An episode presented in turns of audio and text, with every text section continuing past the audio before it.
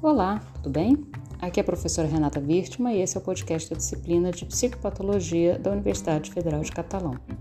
No episódio de hoje, eu pretendo levantar alguns elementos para a aula síncrona sobre as consequências emocionais do racismo para o sujeito, sobretudo para o sujeito negro no Brasil. Mas antes de chegar nesse ponto, eu acho que a gente precisa de mais material, começando pelo próprio termo racismo. Vamos lá?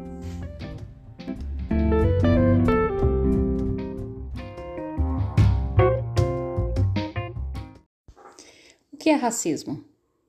A princípio, a resposta parece simples e a gente encontra no dicionário a seguinte definição: aspas, preconceito em relação à ascendência étnica combinado com a ação discriminatória. Fecha aspas. Mas tal definição não resolve muitos nossos problemas e deixa a gente com uma série de perguntas, como por exemplo, qual é a origem do racismo? Por que, que o racismo acontece? Aonde que o racismo acontece? Ele sempre teve o mesmo formato e as mesmas manifestações? Como é que é possível que uma mesma pessoa seja considerada negra nos Estados Unidos, mas branca no Brasil? Essas inquietações partem da obra do historiador português Francisco Bettencourt. A obra dele é intitulado, abre aspas, Racismos, no plural, dois pontos, das cruzadas ao século XX, fecha aspas. Francisco, ele abre o seu livro descartando as teorias mais simples e conhecidas sobre o racismo. Primeiro ele descarta que o racismo não é posterior à teoria das raças. Depois ele descarta que o racismo ele não é uma invenção da antiguidade clássica. E por fim, ele descarta a ideia do racismo como um fenômeno inato.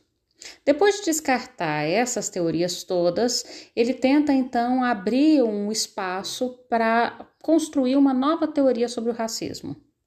Primeiro, ele define que o racismo, então, ele é, abre aspas, relacional e sofre alterações com o tempo não podendo ser compreendido na sua totalidade através do estudo segmentado de breves períodos temporais, ou de regiões específicas, ou de vítimas recorrentes, como negros e judeus, por exemplo. Fecha aspas. Então, seguindo as investigações do Francisco sobre o racismo, é, ele se deparou com a constatação de que não é possível localizar o racismo exclusivamente na cor de pele. Ele cita novamente os judeus e o Holocausto como furo dessa premissa. Afinal, a gente sabe que a cor da pele judaica não foi a causa da sua perseguição. É necessário, então, perceber que as práticas sociais e políticas parecem ter uma importante função na definição do racismo. A hipótese que surge daí para buscar uma nova compreensão sobre o racismo é de que o racismo, então, é uma prática de discriminação e segregação e a classificação, então, depende mais da percepção de que nós temos de outros grupos das quais, dos quais a gente não faz parte, do que de uma definição mais objetiva ou neutra. O autor critica também a teoria marxista sobre o racismo por considerar essa teoria muito reducionista, porque se encaixaria só em alguns contextos sócio-históricos. Uh, ele diz o seguinte sobre a teoria marxista, abre aspas, a interpretação marxista associa o racismo a relações de produção, considerando os preconceitos quanto a ascendências étnicas eh, e as ações discriminatórias como princípios básicos ideológicos e políticos de acumulação de capital, que servem para manter os salários baixos e a justificar e explorar os seres humanos considerados inferiores. Fecha aspas. Mas qual que é o furo dessa teoria novamente? Os judeus, povos que foram perseguidos mesmo sendo muito bem-sucedidos financeiramente. Bom, todo esse percurso demonstra o quanto o termo raça é instável e varia conforme o contexto histórico. Ou seja, o, o, termo é utilizado como uma determinação discriminatória e não como uma definição neutra. Isso faz toda a diferença para a questão do racismo, que nesse momento podemos compreender assim: abre aspas. O racismo atribui um único conjunto de traços físicos e mentais, reais ou imaginários, a grupos étnicos específicos, com base na crença de que essas características são transmitidas geração em geração.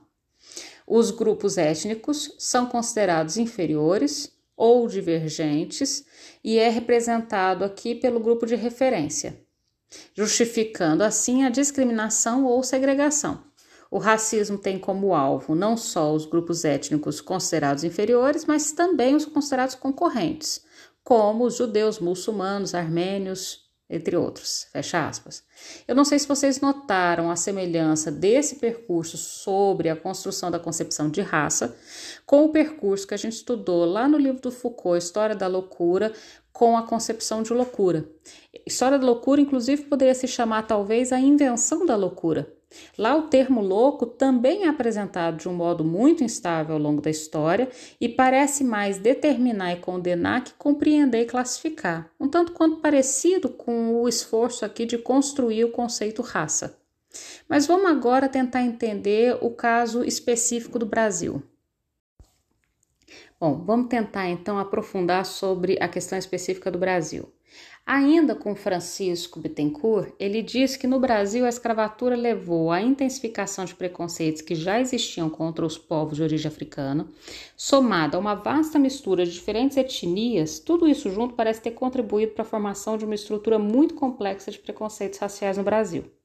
Tanto que ele diz assim, aspas, no Brasil, a atribuição do status de branco aos indivíduos de raça mista bem-sucedido tornou-se a nova norma, fecha aspas.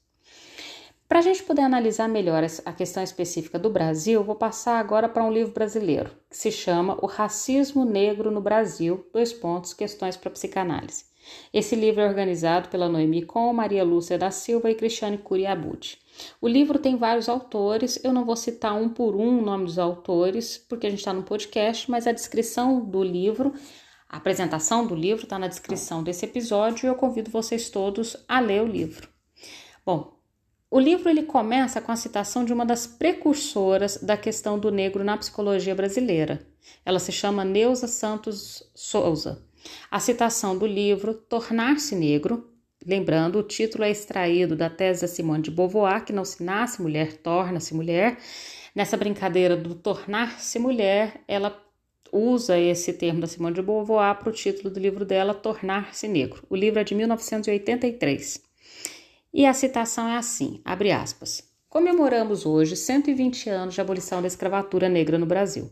A abolição da escravatura quer dizer o fim de um sistema cruel e injusto que trata os negros como coisa, objeto de compra e venda, negócio lucrativo para servir à ambição sem fim dos poderosos. A abolição da escravatura quer dizer fim da humilhação, do desrespeito, da injustiça. A abolição da escravatura quer dizer libertação. Mas será que acabamos mesmo com a injustiça, com a humilhação e com o desrespeito com que o conjunto da sociedade brasileira ainda nos trata?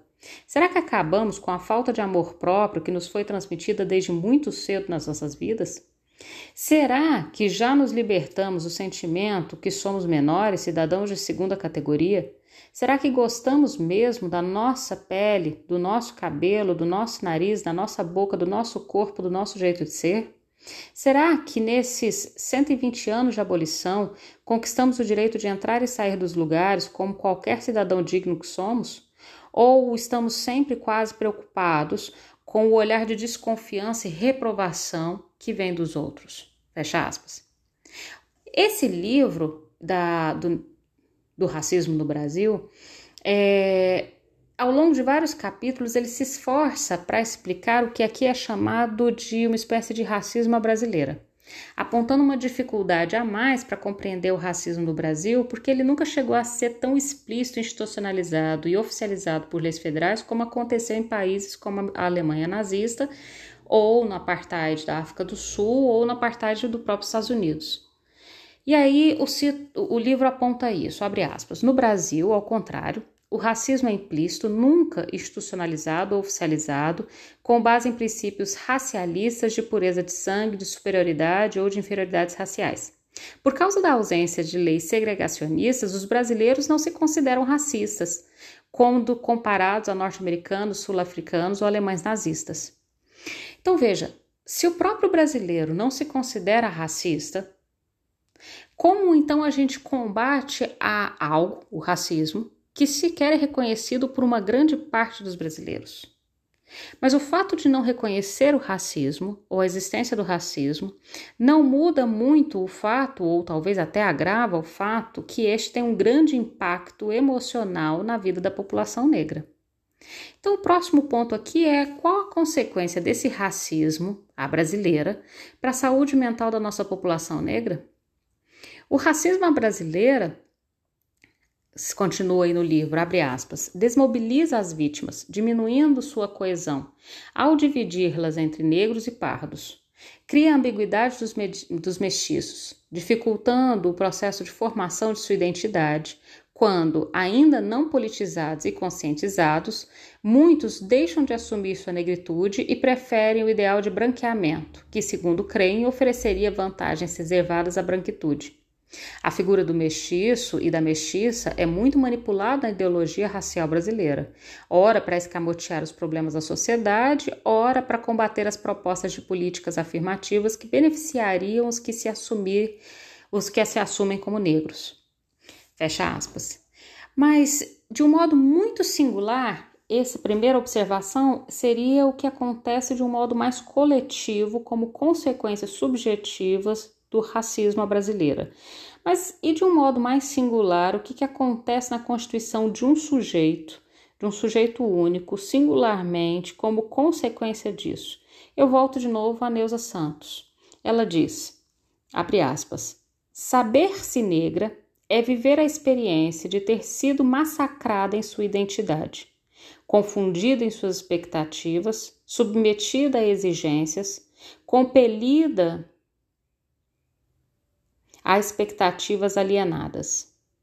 Mas é também e, sobretudo, a experiência de comprometer-se a resgatar a sua história e recriar-se em suas potencialidades. Fecha aspas. Num terceiro livro que eu uso aqui hoje, que chama Psicanálise e Racismo, organizado por Fábio Belo, é, há uma interessante análise sobre a construção do sujeito a partir da lógica do trauma que se diz mais ou menos assim, abre aspas. Dentro desse grande conjunto de vidas marcado pela segregação, pela reclusão, essa parcela do grupo de jovens, homens, negros e pobres do nosso país parece conformar uma resposta subjetiva à sua condição histórica e afetiva traumática, evidenciando um liame entre a senzala e a favela, entre a antiga condição escrava e a atual situação de violação de seus direitos.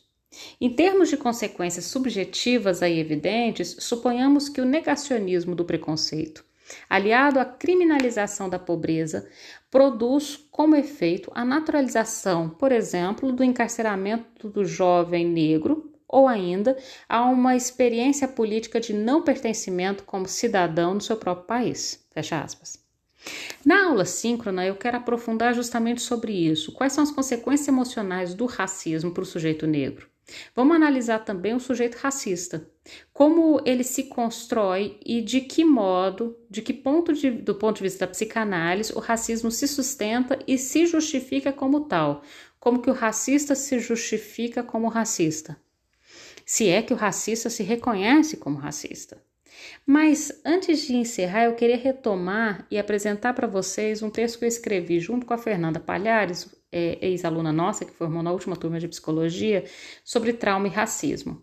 Essa nossa leitura surgiu da notícia do assassinato de George Floyd no dia 25 de maio de 2020. Só para relembrar, George Floyd era um homem negro de 46 anos que teve o pescoço pressionado pelo joelho de um policial branco por mais de oito minutos nos Estados Unidos. A cena foi gravada por uma adolescente de 17 anos, Darnella Fraser, e foi divulgada no dia 27 de maio na internet. Só que, simultaneamente ao assassinato do Floyd, a pandemia da Covid já tinha começado a expor, naquela época, dados estatísticos muito claros sobre a desigualdade racial nos Estados Unidos e no Brasil também. A contaminação, que começou na parte mais rica da população pela importação do vírus de outros países do mundo, através dos voos internacionais, teve como primeiro óbito, por exemplo, no Brasil, uma empregada doméstica. Em pouco tempo, tanto no Brasil quanto nos Estados Unidos, os dados demonstraram que a Covid, em países com grande desigualdade social, é, tem se tornado fundamentalmente uma doença social. Segundo uma pesquisa realizada pelo Núcleo de Operações de Inteligência em Saúde da PUC-Rio, um paciente preto ou pardo e analfabeto tem um risco de óbito por Covid quatro vezes maior que um paciente branco e com nível superior. Segundo a pesquisa, quando a análise é feita pela escolaridade, pessoas com nível superior representam 22% das mortes, enquanto as pessoas sem escolaridade representam 71,31% das mortes por Covid. Esses dois acontecimentos, o assassinato do Floyd e a pandemia da Covid-19, juntos, evidenciaram a potência do racismo estrutural no Brasil e no mundo. Imediatamente começou uma repentina e potente onda de manifestações antirracismo. A professora Jane Elliott, de 87 anos, explica de um modo simples, aspas, Você não pode abusar de um grupo de gente inteligente por 300 anos e esperar que aguentem indefinidamente, fecha aspas.